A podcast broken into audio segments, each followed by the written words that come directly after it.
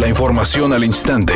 Grupo Radio Alegría presenta ABC Noticias. Información que transforma. La Secretaría de Bienestar informó que la vacunación de personas de 40 a 49 años y de 50 a 59 años en el municipio de Monterrey continuará la próxima semana. Y aunque se anunció que este jueves 3 de junio sería el último día para que estos grupos se vacunaran, aseguró que quienes no hayan podido asistir tendrán oportunidad de hacerlo la siguiente semana.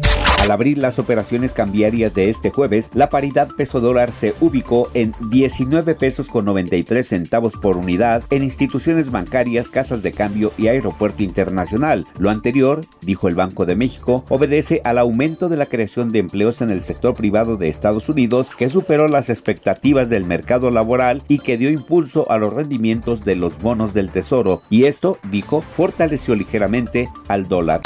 Editorial ABC con Eduardo Garza. 10.000 elementos de fuerza civil vigilarán el proceso electoral de este domingo. Habrá Guardia Nacional, militares y fiscales. Todo para que la fiesta cívica salga en paz. Sin embargo, hay que ser precavidos, denunciar anomalías y sobre todo salir a votar. Por cierto, la ley seca inicia mañana. A salir todos a votar este 6 de junio.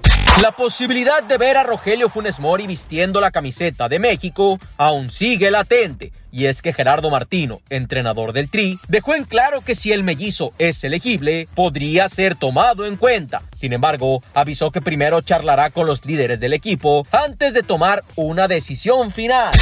Michelle Salas, hija de Stephanie Salas y de Luis Miguel, utilizó sus redes sociales para alzar la voz y mostrar su descontento por la forma en la que la presentaron en la serie autobiográfica de El Sol. Dijo que si bien es cierto ha compartido grandes momentos al lado de Luis Miguel, también hay otros que hubiera preferido que se mantuvieran en secreto. Dijo que se sintió exhibida y que se irrumpió en su intimidad.